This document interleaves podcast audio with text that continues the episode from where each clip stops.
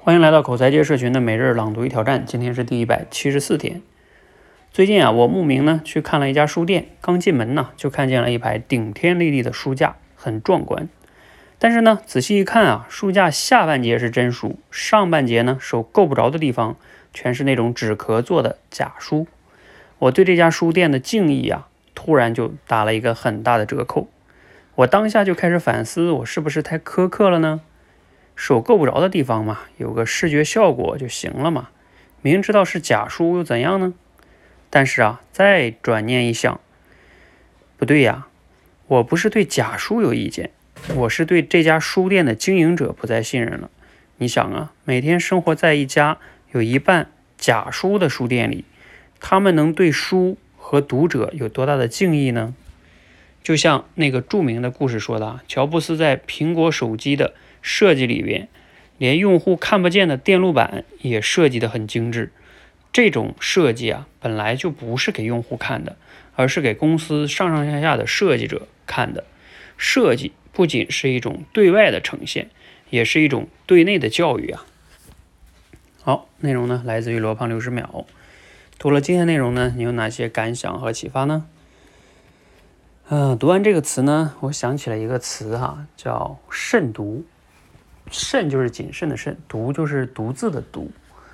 这个词呢，它大概的意思就是说，我们你看我们在公众场合的时候，有人看着的时候，我们要注意注意什么礼貌啊，是吧？等等等等这些的。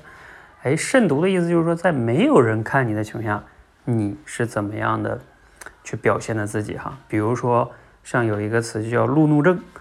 嗯，它指的就是说，一个人在开车的时候，你自己在开车，然后你在车里边就会骂人，是吧？有人这个塞车呀，或者没有走啊，哎，这个就是一种慎独哈，就体现出你自己的某些素质。那我觉得今天这个内容呢，它也有点这种类似哈，就是无论我们做一个产品或者是做什么哈，能不能先过自己这一关啊？就像这个书店。这个书店老板能不能接受这个是假书呢？可能这个老板也觉得没什么，要不然他就不会这么做了。那罗胖呢，他不能接受哈。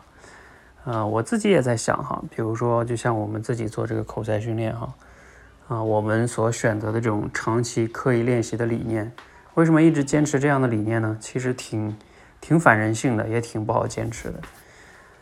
嗯，但是呢，我还是觉得这样是相对来说，嗯。对效果上是比较好的一种方式，虽然也不是完美的，但是如果仅仅是说上个两三天的课啊，就这种，我始终觉得我过不了我这一关。我知道这样不会有什么本质的改变，所以嗯，那我就不会去这样做。我觉得这样那会容易去割韭菜的感觉。嗯，所以就是你看看想一想哈，我们无论是自己做一个产品啊，还是说。就像我们前面说那个慎独哈，啊，你先是给自己看的，啊，就像包括，比如说你们公司自己开会也也可以算哈，就是你能不能公开的开你们公司的会议呢？